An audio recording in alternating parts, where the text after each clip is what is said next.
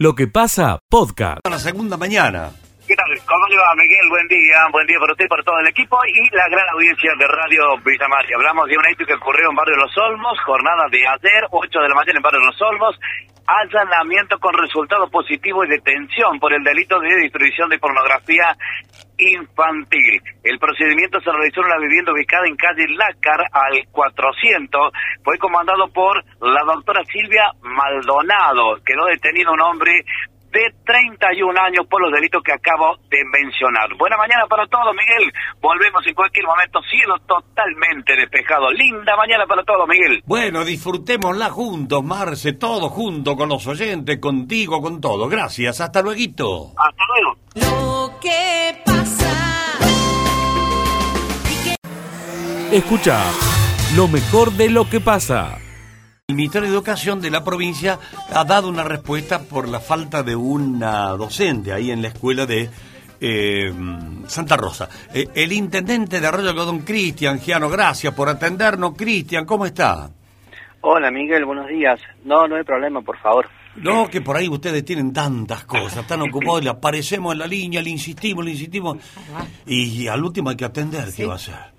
Está Bueno, bien. gracias Cristian, gracias. Así que, ¿cómo va a quedar eh, solucionado el tema o aparentemente se solucionó? En el día de hoy, eh, eh, ayer ya eh, eh, se comunicó un docente eh, varón que está interesado en tomar el cargo. Eh, se, se hacía presente hoy por la mañana, se iba a llegar hasta el paraje Ajá. ya para coordinar con la directora Muy bien.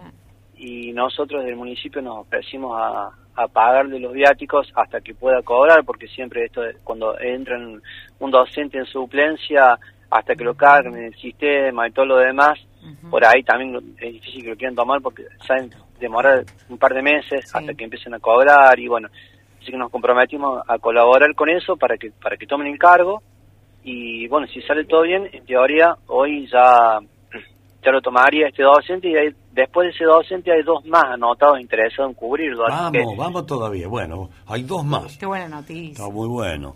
de Eh, todos modos, eh, bueno, a ver, eh, uno tiene que decir las cosas como son. No- Nosotros, yo como intendente tomo conocimiento de esto recién la semana pasada.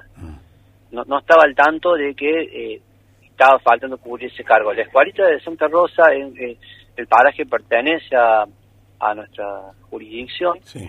Tiene como 46 chicos porque bueno es una zona tambera de muchos tambos hay, hay una empresa productora láctea muy grande que tiene muchísimas familias viviendo en los campos.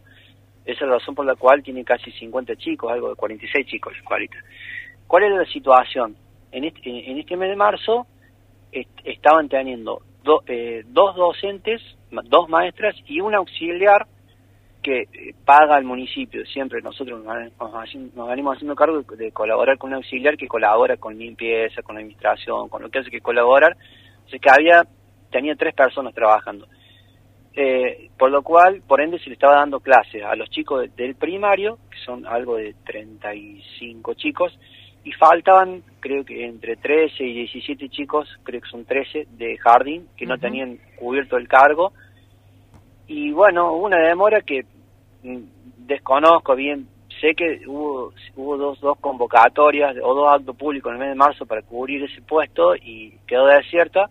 Entonces, bueno, eh, se demoró. Se tendría que haber demorado y se demoró. Bueno, esto generó un malestar y el justo reclamo, obviamente, los padres, de un produ- productor rural que, que lo hizo público. Y yo eh, el día martes viajé a Córdoba también para pedir por lo mismo y por una docente que está estamos pidiendo para la salita de tres que se va a poner en marcha en, nuestra localidad, que también ya está resuelto. Y bueno, felizmente ya se resolvió. Tal vez eh, por ahí uno dice que se tendría que haber articulado. Nosotros, yo te digo, de, de punto de vista del municipio, yo la semana pasada recién tomé conocimiento. Bien.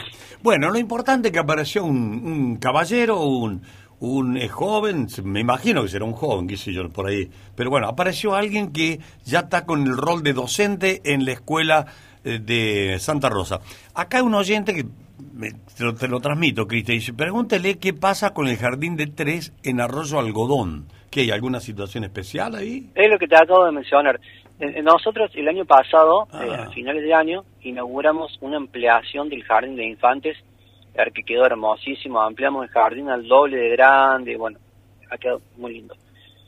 Y se anunció con las autoridades eh, del Ministerio de Educación la creación de la salita de tres para nuestra localidad que no la tenía, la cual fue muy bien aceptada, porque era un pedido ya de que nuestra población tiene un índice de crecimiento muy por arriba de la media provincial, dado los loteos que se han hecho, entonces las matrículas siguen creciendo cada vez más, y bueno, ya había matrícula como para poder hacer una sala de tres.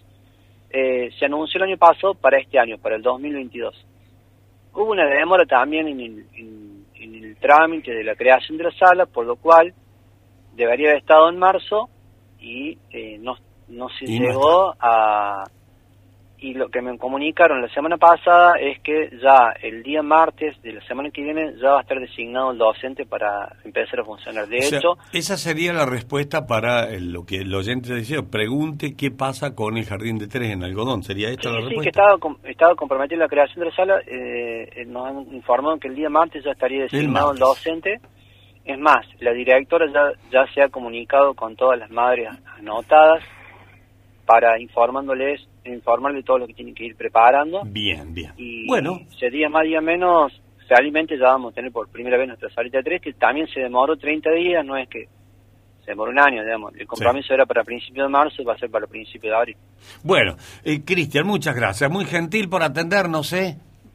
No, por favor, y bueno, también nosotros estamos eh, en lo que podemos, siempre, ahí en la escuela también, eh, Santa Rosa, estamos trabajando, nos han hecho un reclamo de, de unas aberturas que faltaban pintar, que Ah. es verdad, lo tengo que decir, nosotros este año hemos pintado las aulas, hemos colocado una abertura y todos los años estamos haciendo en todas las escuelas trabajando.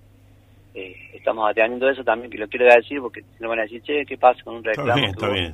Está bien. Estamos trabajando. Bueno, gracias, Cristian. Gracias, Muy Miguel. atento. Un saludo a todos. Adiós, adiós. Lo que pasa de 9 a 13. Escucha lo mejor de lo que pasa. Bueno, en principio tengo que decir que bueno, los eh, del centro de estudiantes estuvimos reunidos la semana pasada. Este, nos presentaron un poquito los reclamos que necesitaban, dentro de eso tenía que ver con los horarios.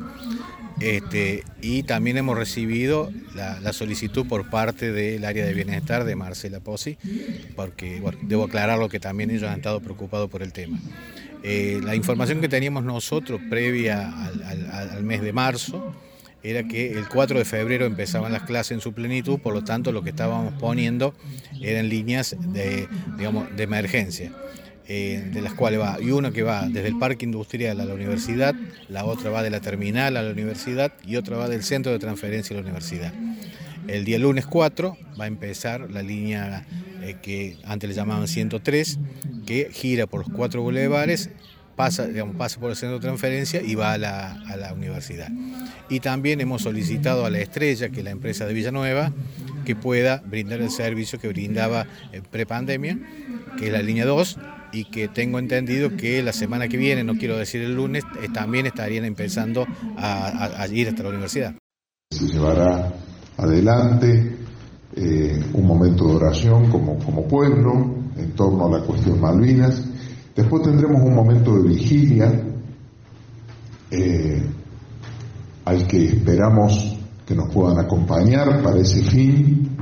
Hemos venido trabajando en realizar reformas al monumento central de Malvinas, que esta noche van a quedar de alguna manera expuestas y, y vamos a, a- iniciar, digamos, la, la velada va a ser en el marco de esa, también de esa recuperación del espacio que ha quedado muy lindo y que intenta a través de estas intervenciones jerarquizar ese espacio, jerarquizarlo en su iluminación, en, en su proyección, eh, en su entorno y también en la referencia de los nombres que se encuentran en, e- en ese monumento, porque ya no solo tendrá los combatientes y héroes de Malvinas de nuestra ciudad de Villa María, sino que ya están impresos en ese lugar el resto de los vecinos de nuestro Departamento General San Martín que participaron en el conflicto. Escucha lo mejor de lo que pasa. El especialista del tambo, José Yacheta. Vamos rápidamente, José, en día viernes, buen día, ¿cómo estás? ¿Qué tal, Miguel? ¿Cómo te va? Muy buen día para vos. Una hermosa mañana soleada, con un poco de frío, pero muy eh, apacible, diría yo, en la región central de la provincia de Córdoba. Nosotros con foco en el maní, porque ayer tuvo lugar el circuito del maní. En realidad se realizó durante dos días, 30 y 31 de marzo. Estuvo allí un hombre de Todo Agro y de Radio Villa María, Luciano Aguilar, que está aquí a mi lado, estamos compartiendo materiales que logró ayer, más de 20 notas tenemos para compartir con toda la gran audiencia de M930, pero Luciano te pregunto, título y bajada de lo que fue el circuito del Maní 2022. Hola José, Miguel, compañeros de Radio Villa María y audiencia, buenos días, ¿cómo están? ¿Qué Sí, tal, la verdad Luciano? que ¿Cómo estamos, un- Luciano? Buen día, buen día a Muy todos. bien, Miguel, buenos días, buenos días. Bueno, un evento realmente multitudinario, más de mil personas participaron en este reencuentro del Maní a Campo. Recordemos que el circuito del Maní se suspendió exactamente 10 días antes de que Alberto Fernández, en aquel marzo del 2020, eh, dijera, digamos, que bueno, que nos teníamos que guardar por la cuarentena y por la pandemia del COVID-19. Estaba todo listo, estaba el campo preparado, estaban las parcelas demostrativas y 10 días antes lo tuvieron que levantar. Bueno, finalmente en el día de ayer se regresó al campo, tuvieron que cambiar de lote obviamente, pero las empresas volvieron a apoyar al circuito del maní, eh, una jornada que inició en el día de ayer con dos charlas, una sobre malezas, una sobre economía y en el día eh, transcurrió con la visita a los semilleros, eh, DRS y la gente de Criadero del Carmen y por la tarde el mítico circuito del maní con el recorrido por las parcelas demostrativas y eh, bueno las maquinarias, los fierros en marchas, la dinámica donde participaron dinámicas de cosechadoras, de arrancado, también hubo dinámica de pulverizadoras y algo muy novedoso que fue una dinámica de siembra aérea, un avión sembrando pasturas a la salida de la cosecha.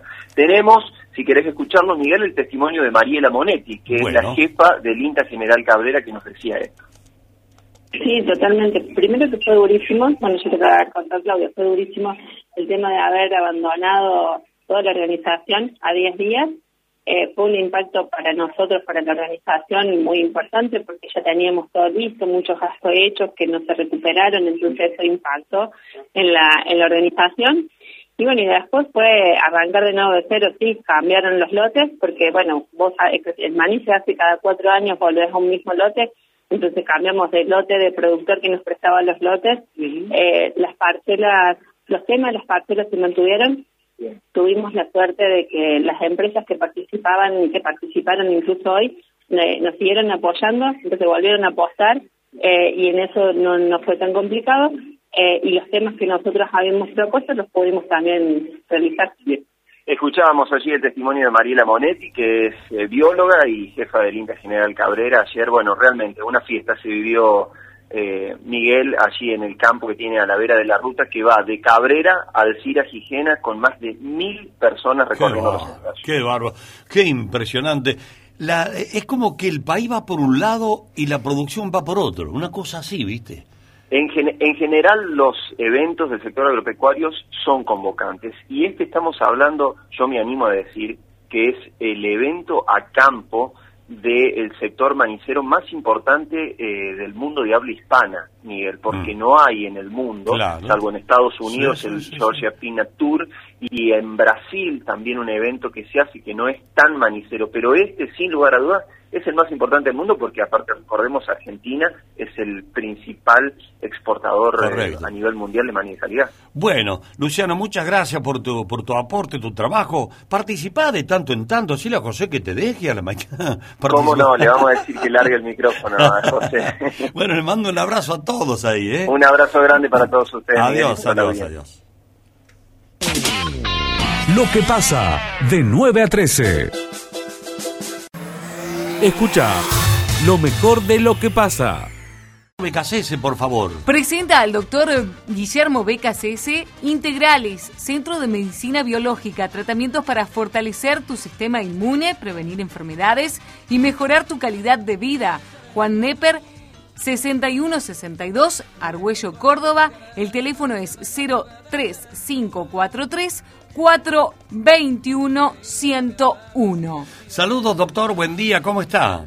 Hola, buen día Miguel, buen día Verónica y a toda la audiencia de Villa Marina. Bueno, acá nos reencontramos. Le debemos confesar que eh, sus eh, apariciones en la radio han generado bastante repercusión. Nos han pedido el teléfono varias veces.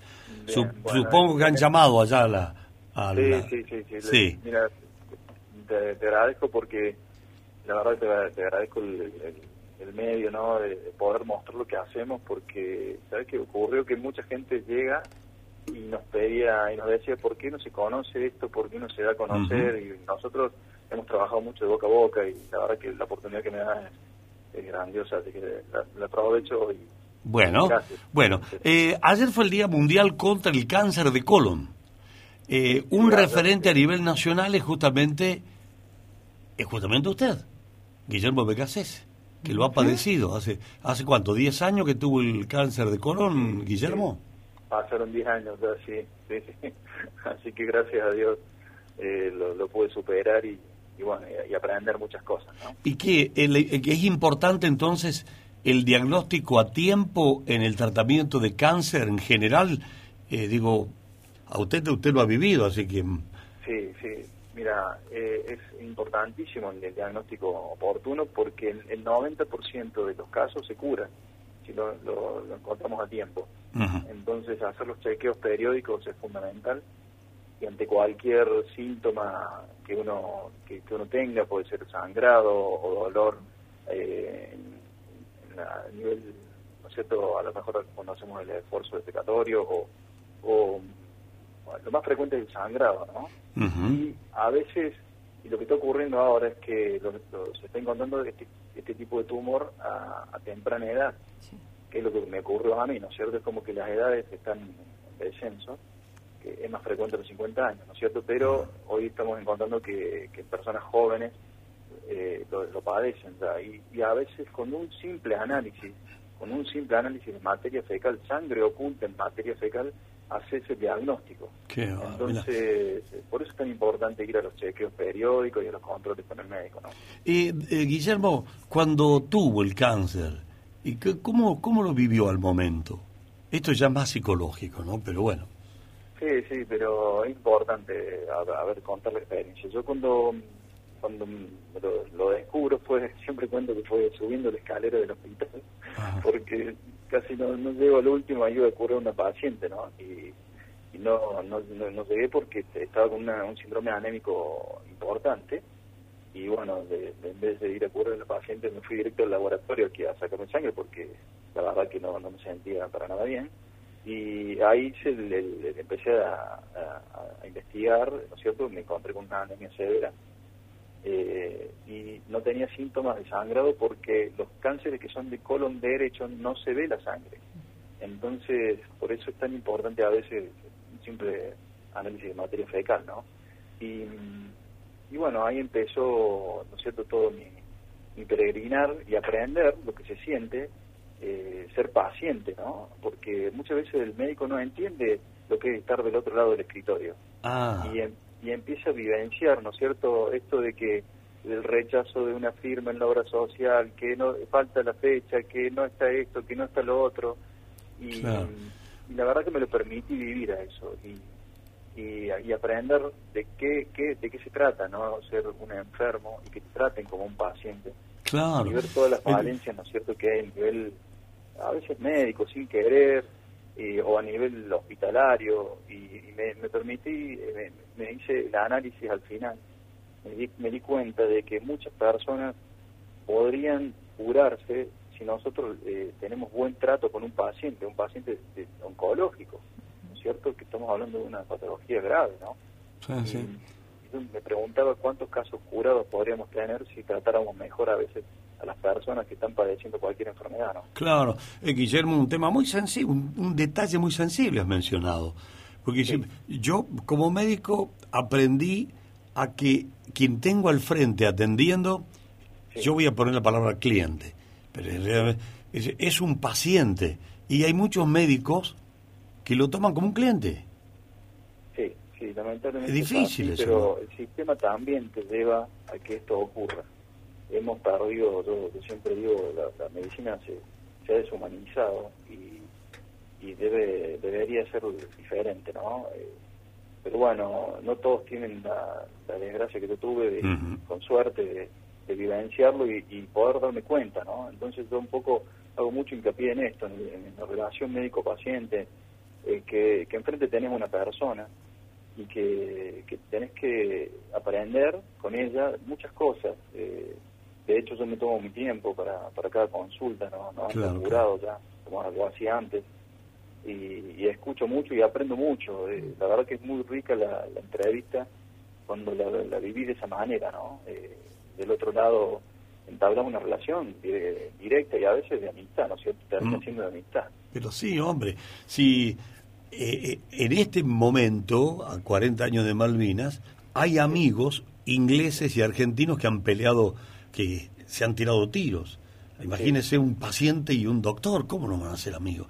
Eh, doc- claro, doctor, eh, el mismo el tratamiento es igual para todos. Usted lo indica ahí en lo indican igual para todos en Integralis. Mira, en Integralis sí, tenemos un tratamiento, pero no es, es personalizado, eh, no es eh, un protocolo estándar, como muchas veces tenés en quimioterapia, ¿no? Eh, lo que hacemos es entrevista bien minuciosa, pedimos a veces unos análisis que nosotros eh, denominamos de estrés oxidativo y todos los, va- los valores inflamatorios, y vamos trabajando en reposición de, de vitaminas, de minerales, la nutrición, la nutrición es, fundamental, y la parte emocional, vos bien dijiste Miguel recién, es fundamental. Es fundamental saber que tus emociones mm, mm, generan cambios metabólicos en tu cuerpo y por lo tanto cambios a veces epigenéticos o genéticos, ¿no? Entonces eh, es controlar la emoción, saber cuál es el gatillo emocional que te llevó a enfermar es muy importante y no volver eh, a repetir ese gatillo y hay que hacerlo consciente de ese hábito, cambiarlo. Entonces nosotros hacemos mucho hincapié en esta integración de, la- de- todo. Es un cambio metabólico total el que hay que hacer, ¿no? Claro. Eh, Guillermo, quiero preguntarle por último, y si recuerda algún paciente, y tal vez lo recuerde con cariño, ¿no? En estos 15 años de medicina que haya pasado por trance, eh, ¿qué, qué recuerdo tiene?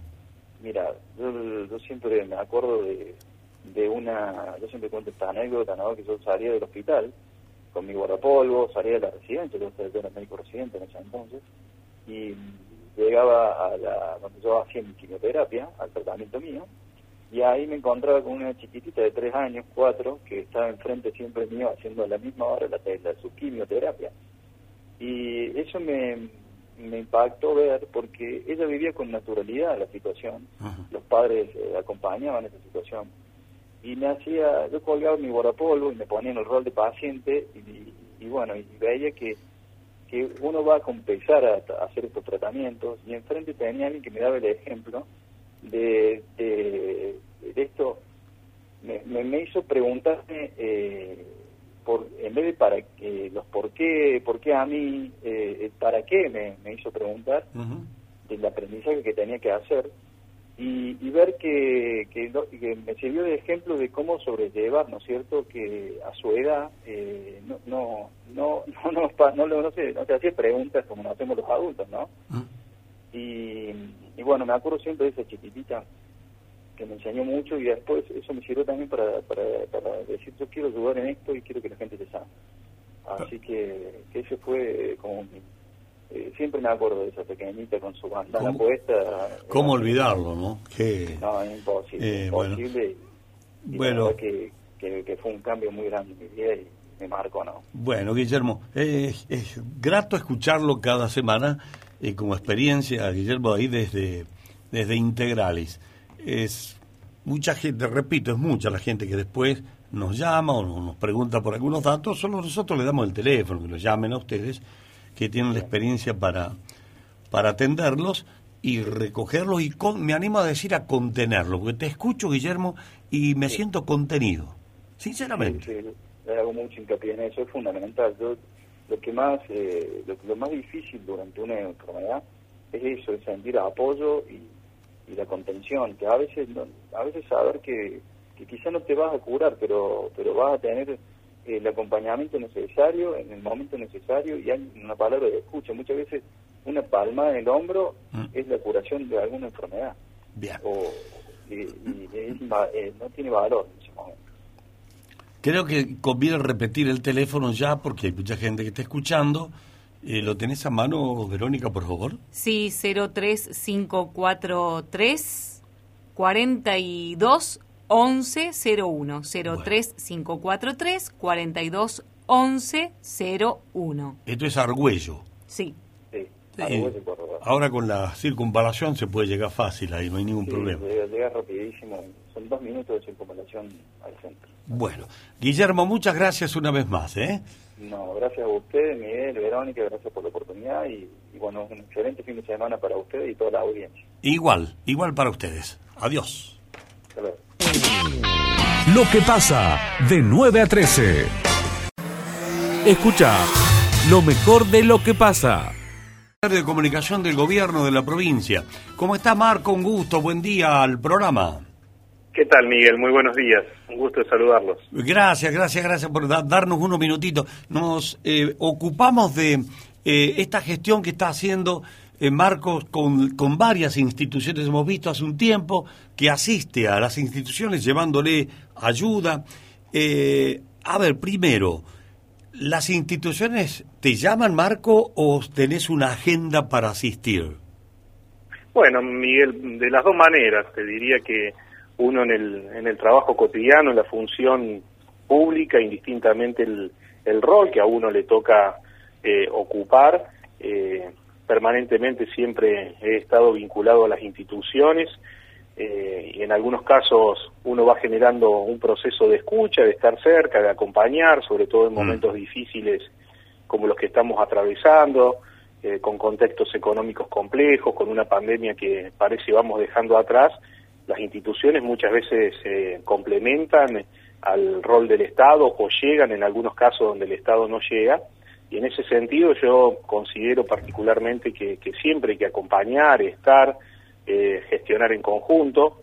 Y se va generando una relación, Claro. en algunas oportunidades uno Claro. la visita, en otras ocasiones lo convocan.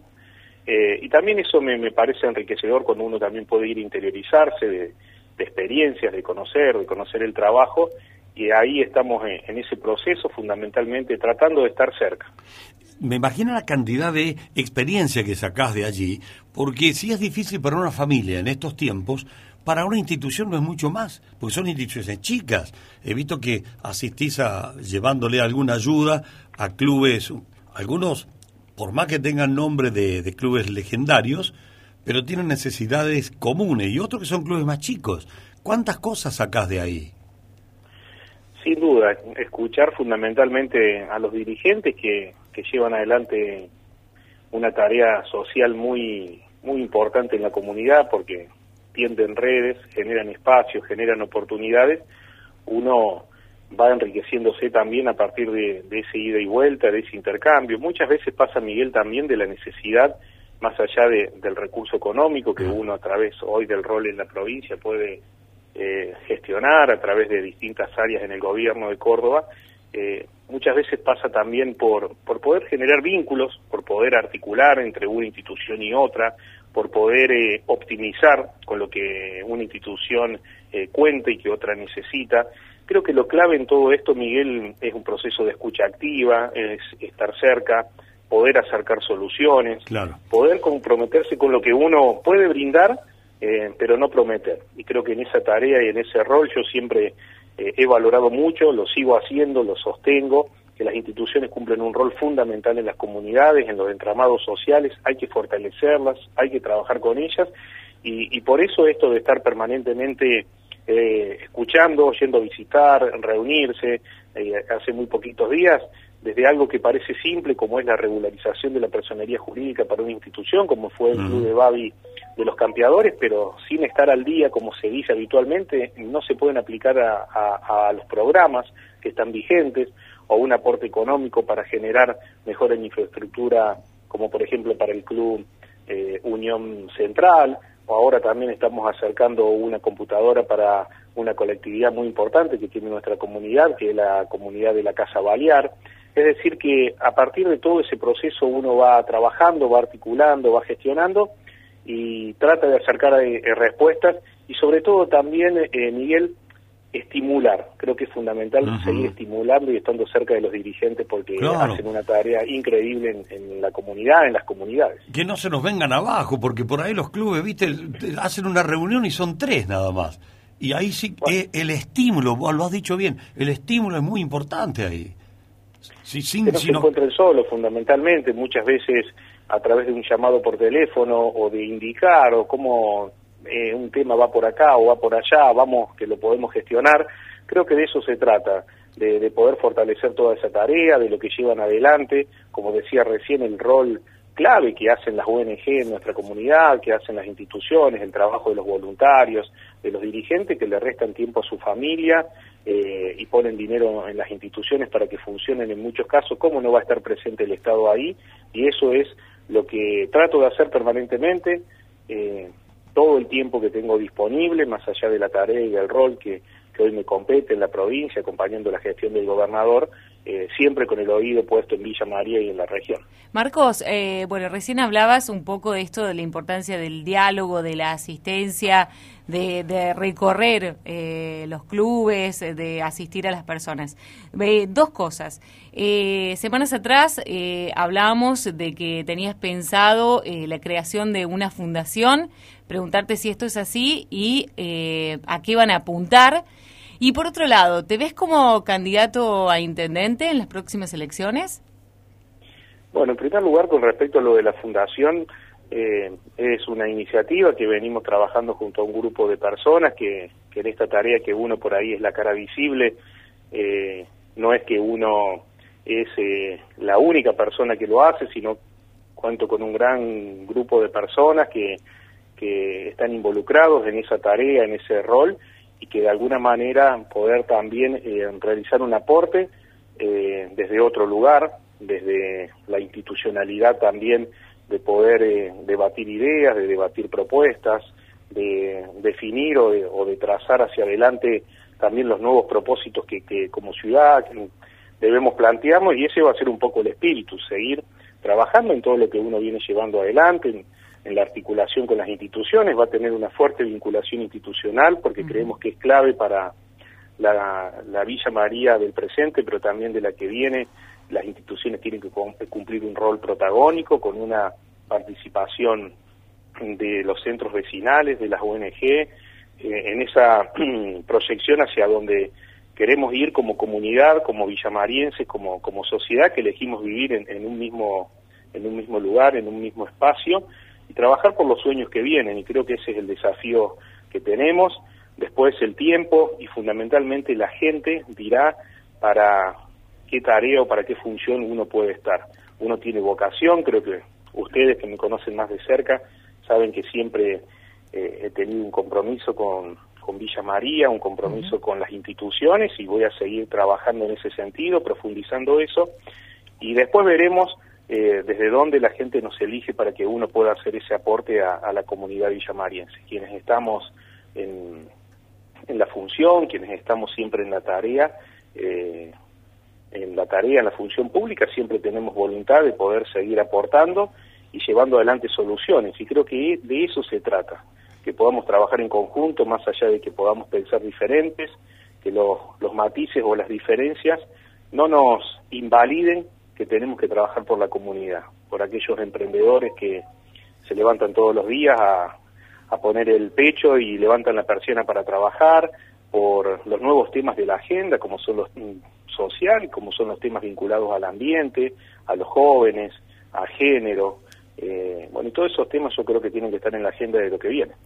Bueno, pero decir que después la gente diga, es decir, acá estoy, ¿no? Estás expresando un deseo. No estoy proponiéndome ya, pero puedo puedo proponerme. Lo cual es lícito. Bueno, que está Miguel en la, en la función pública siempre Pero y claro, pero y tiene claro. vocación de, de servir y de poder acompañar y no tiene otro sentido si uno no lo hace desde ese espíritu, desde, desde ese lugar, no tendría razón de ser eh, si no es ese el que nos motiva, ayudar a que la gente eh, que está atravesando un mal momento lo pueda mitigar, lo pueda pasar lo más rápido posible, acercar una solución y uno tiene esa vocación de poder hacer ese aporte, siempre he, he trabajado con mucha dedicación, preparándome, me he preparado, me sigo preparando y, y por supuesto que, que esa vocación que uno siente la quiere poner a disposición de la comunidad de Villa María. No es otro, otro tema más que el rol democrático, es decir, la, la gente eh, no puede vivir, no podemos vivir sin el sistema democrático. Y el sistema democrático incluye al dirigente.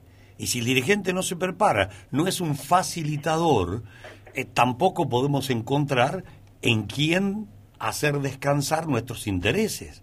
Así que está bárbaro, lo, veo con un positivismo enorme, Marco. Com- comparto, comparto Miguel tu mirada, comparto esa apreciación de que, la dirigencia nos tenemos que preparar siempre, que tenemos que ir en la búsqueda de los nuevos desafíos, tenemos que tener esa agenda, no esperar a tener la oportunidad, sino desarrollarla. Pero como digo, siempre lo digo en público, lo digo en privado, lo que tenemos que construir son los consensos necesarios, tenemos que trabajar en ese sentido.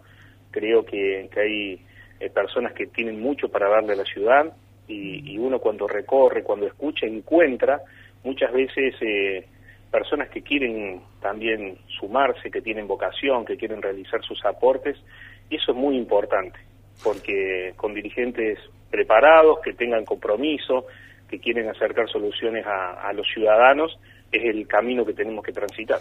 Marco, la última. Si la gente, como bien dijiste recién, lo decide y va por el lado de candidato en el próximo turno, ¿sería o no?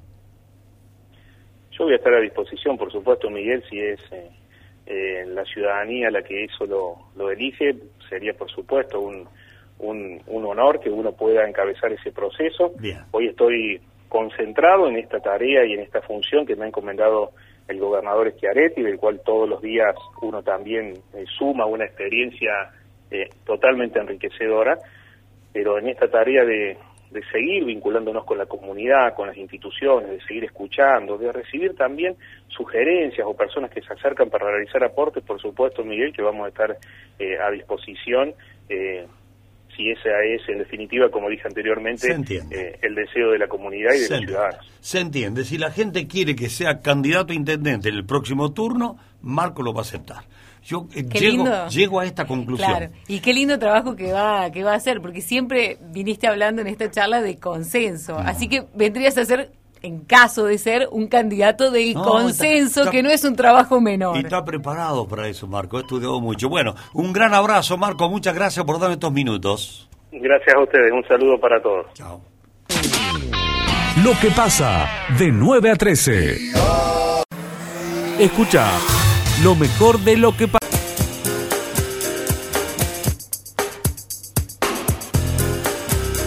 La columna de Martina Naniz. Miguel, hemos visto en los últimos días muchísimas carpas, tanto en Córdoba como en Buenos Aires, de este grupo de organizaciones piqueteras, organizaciones sociales, que le están reclamando al Ministerio de Desarrollo Social, ayer tuvimos al ministro aquí en Villa María, una ampliación de los programas sociales y un aumento eh, de los mismos, ¿no? En cuanto a los valores.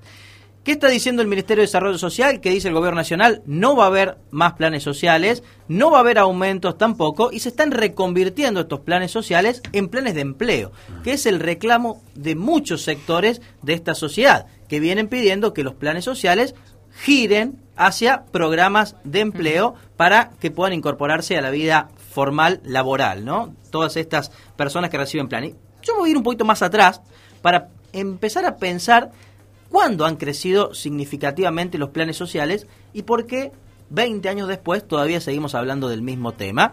Y evidentemente nos lleva a la crisis del 2001. Ustedes recordarán cuando asume Eduardo Dualde, una de las primeras medidas que anuncia ante la Asamblea Legislativa es la creación de un millón de empleos, eh, de, sí, de los empleos prima- eh, precarios, primarios, no me acuerdo cómo era el nombre, que le otorgaba 150 pesos a cada uno de los beneficiarios. 150 pesos en aquella época era Sí, mucha sí. plata. Entonces ofrece un millón para paliar la crisis. Claramente veníamos de una catástrofe social, hambre, miseria, falta de empleo, y en aquel momento se vio bien esa acción del Estado conteniendo a esos sectores que habían excluido. Pero claro, han pasado 20 años y lejos de bajar los planes sociales, han subido. Hoy tenemos mucho más de un millón de planes sociales. Y la pregunta es, ¿por qué crecieron los planes sociales? ¿Por la pobreza o por políticas? Bueno, Esa es la gran pregunta, Miguel, ¿no? Si efectivamente la pobreza se siguió incrementando respecto al 2001, y uno puede decir que no, que bajó la pobreza, porque en el 2001 la pobreza, o 2002, era del 53-54%, el último índice marcó 37 y en el pico de la pandemia fue 42. Es decir, tenemos menos pobres que hace 20 años. Tampoco tantos menos. Pero tampoco tantos Es como menos. para que nos pongamos un poquito rojos, nos dé vergüenza. Si No. en 20 años hemos podido reducir nada más que 10 puntos. Sí, eh, 15 puntos. Cerremos en 15 puntos. Cerremos, arreglemos en 15. O sea, como bueno, en algún momento ese número bajó al 30 más o menos en la época de, de Cristina Fernández, más o menos en 30, pero rápidamente volvió a crecer y están los valores de siempre, en torno al 35, 37, que la verdad que es una vergüenza, ¿no? Y es una deuda enorme de, de la democracia. Ahora, ¿alcanza con el plan social para revertir la situación familiar, individual y social? ¿O lo que cambia la historia de una comunidad es un empleo formal, un empleo digno, de calidad en el sistema eh, público y nadie- también el sistema privado? Nadie lo discute. Hace Nadie falta un empleo digno, eh, bien remunerado y que tenga su obra social como corresponde. Es decir, un, Es un lo- trabajo digno. Digno es, es todo eso. Es todo eso. Bueno, cuando algunos citan el caso de Alemania, por ejemplo, como un país modelo, y dicen que en la Argentina las leyes laborales son muy duras, bueno, la mayoría de los trabajadores en Alemania, más del 90%, están sindicalizados y tienen un trabajo registrado. Aquí en la Argentina el 33% es informal. Entonces, para que crezca el empleo de calidad, tiene que ser un empleo privado, formalizado, que evidentemente cambie esta ecuación donde los planes sociales todavía tienen una alta preeminencia en muchos sectores. Ahora, yo me pregunto, Miguel, hay una cuestión también de sesgo ideológico muy fuerte a la hora de cuestionar al plan social. Muy fuerte. Porque yo no veo a los medios de comunicación, a algunos periodistas en particular, a, a grandes sectores de, de la comunidad decir o señalar con el dedo a aquellos que han fugado miles y miles de dólares que tienen los paraísos fiscales offshore. No veo esa misma señalización con aquellos que cobran un plan social. Evidentemente tienen que revertir esa situación, la sociedad lo viene pidiendo. Tiene que haber trabajo formal, el Estado tiene que bajar la cantidad de planes, tiene que generar una política de empleo como corresponde. Pero yo no veo el mismo ímpetu para señalar a aquellos que se han fugado la plata.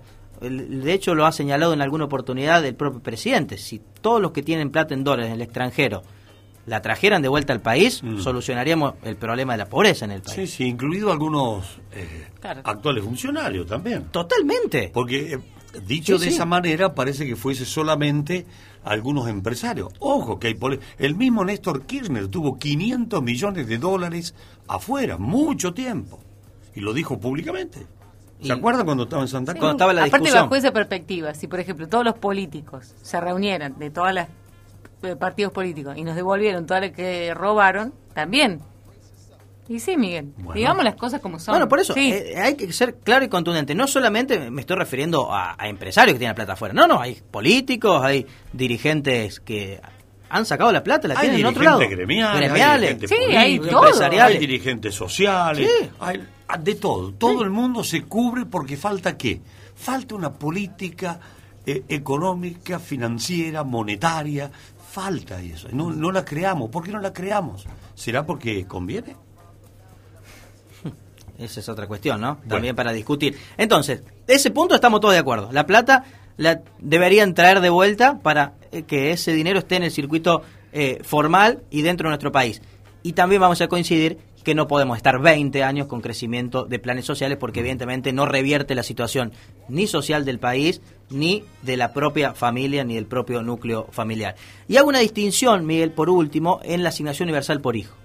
Porque muchas veces se señala la asignación universal por hijo como un plan social. Pero no es lo mismo. Y si bien lo es, eh, cambia totalmente el sentido porque está atendiendo a la infancia. Y evidentemente no es igual eh, aquellos niños que pueden creerse, criarse en una familia con empleo formal donde reciben todas las atenciones que aquellos que no lo tienen y que necesitan sí o sí de la asignación para poder comer, vestirse, educarse. Entonces la asignación social es un derecho y se tiene que sostener mientras esa familia no ingrese al sistema formal de trabajo.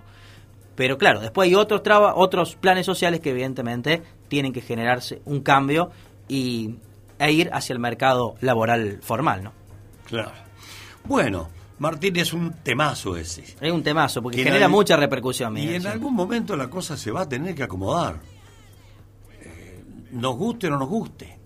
O lo arreglamos entre nosotros los argentinos, o el Fondo Monetario y algún otro nos va a, tener, nos va a poner las- las condiciones para arreglarlo, porque tenemos que acomodarlo, somos nosotros responsables. Ayer hubo una reunión del presidente con la CGT, La UIA. con la UIA, estaba Funes de Rojo. Sí, Funes de Rioja, sí. Eh, dijeron que cinco puntos ahí. Ojalá encuentren algo, pero cuando las barbas llegan al remojo para todos los sectores, vamos a empezar a poner. a- vamos a empezar a, a, eh, rescindir o posponer algunas pretensiones. De esto se trata. Bueno, la CGT tuvo palabras bastante duras respecto al análisis eh, de la sociedad porque dijo que la reunión justamente era para evitar un futuro estallido social, dijeron. O sea que ellos ya se dan cuenta que la, la sociedad está calma, pero está diciendo basta. Este es el límite. sí. Bien. Y bueno, Martín. el Estado ha dicho con, el- con este tema, no van a crecer más los planes sociales, los vamos a reconvertir en, en trabajo, no va a haber nuevas incorporaciones y por eso las organizaciones piqueteras siguen Ahora, manteniendo ¿en los qué- acampes, ¿no? ¿En qué trabajo lo va a reconvertir? Claro, esa es la pregunta. Bueno, el potenciar trabajo habla de cooperativas, por ejemplo, Sí, ¿no? Bueno, cooperativas. ojalá, Habla de cooperativas. Cooperativa, una figura ahí. Es una figura para... ¿Alguna otra ahí? No, porque esas coope- cooperativas estarían destinadas, a- por lo que leí, a distintos rubros, por ejemplo, albalinería, Mm, electricidad, textil, bueno, y se le daría eh, cursos acelerados eh, con la mano de obra correspondiente para que puedan empezar a accionar, ¿no? Sí, y que esa cooperativa luego pueda eh, generar sus propios ingresos y dejar de depender del, del Estado. Estado. Ese es un poco el objetivo. Ahí tenés una herramienta Sí. para generar algún empleo.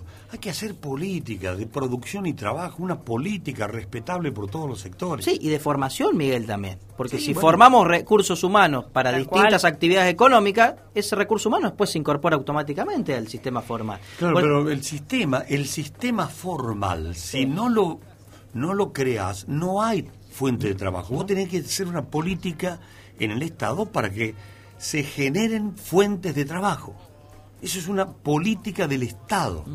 Bueno, probemos un ejemplo, Miguel. Problema de vieja El, tema, por ejemplo, software, nuevas tecnologías. Un sector que demanda muchísima mano de obra. Más de 3.000 en toda la Sí, provincia y- de Córdoba. faltan, faltan más. Pero no tenés mano de obra calificada. No tenés mano de obra calificada. Entonces, ¿por qué no se forma el recurso humano para atender ese sector en Y particular? si lo formas, si hay, eh, hay oferta. Hay oferta en las universidades, hay oferta. También empezamos por otro problema, de la educación. ¿Quién va? ¿Van los Claro. chicos a estudiar o no?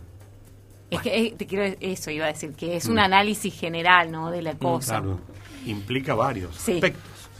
Bueno, sociedad que debe reorganizarse, esta es la nuestra, la Argentina. Tenemos que sentarnos, muchachos, de poner algunas cosas, porque si no se deponen, no vamos a encontrar un equilibrio. No, jamás, jamás. Ojalá, ojalá que algún día llegue, Miguel. Bueno, ¿Ustedes son sí. positivos? ¿Creen que el equilibrio va a llegar en algún momento? Yo sí, soy Yo optimista. creo que en algún momento sí. Sí, sí, Mirá que yo vengo de, de Sí. boliche en boliche, como dice la canción. No, aparte tenemos que creer en, en nuestra democracia, Pero en claro, nuestra eh. política, en la forma de, de transformar nuestra sociedad. Así que si no des- si descreyéramos totalmente, estaríamos fritos, Es que ¿no? es como en la familia, va a llegar un momento, en la Claro. familia vos- todo el mundo se pelea, se gasta, pelea, gasta, gasta, pelea, y lle- llega un momento que se O termina todo roto Claro. o termina todo o solucionado. termina todo sano. Acá termina todo sano. Y bueno, los oyentes ni te cuentan lo que están escribiendo. Yo, yo quiero un plan, porque estoy enojado. ¿Con quién? Si la cristiana devuelve la plata, se paga todo. ¿Ve? ¿Ve? Esa es la, Claro, pero no es ahí el punto, ¿no? Pero lo que pasa es que es- también es el punto, porque tendrían que sincerarse todo. Es decir, Macri tendría que sentarse y decir, yo permití, y demostrar, si, y si dice no, yo no permití que se fugara, ¿por qué? Cristina tendría que decir, no, yo no robé porque esto no es así, es mentira. Pero ahí estamos. La justicia hace años y años que anda vuelta, no demuestra ni una cosa ni la otra. Macri anda jugando al bridge, y también no demuestra ni una cosa. O sea, todos jugamos a la arreglemos el país y entonces blanqueemos todos y algunos serán más malos y otros serán más buenos. Pero empecemos de cero. Qué fácil decirlo de acá, ¿no? Qué fácil, pero que es un poco el planteo, ¿no? De reorganizarse nuevamente en esta sociedad totalmente desorganizada que tenemos. Bueno, hola Miguel, ¿qué pasa? Es que te moves para un lado o el otro, te come los impuestos, pero no bajan nada. Y claro, si, no, si la caja no alcanza más. hay que arreglar eso y no puede laburar. Si somos monotributistas, eh, la AFIP te alcanza enseguida. Cuando facturaste tres cosas, con la inflación ya queda fuera de... Tenés que inscribirte. Si te inscribís, te mata con impuesto a las ganancias. Eh, claro. No, no se puede, hay que arreglar eso.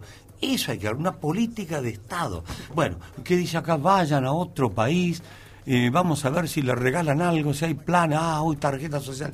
Bueno, listo, Martín terminó. Miguel, nos vemos el próximo lunes. Entonces, este tema siempre genera polémica y, y ojalá que algún día lo podamos solucionar del todo. Gracias. La columna de Mar Retira Nariz.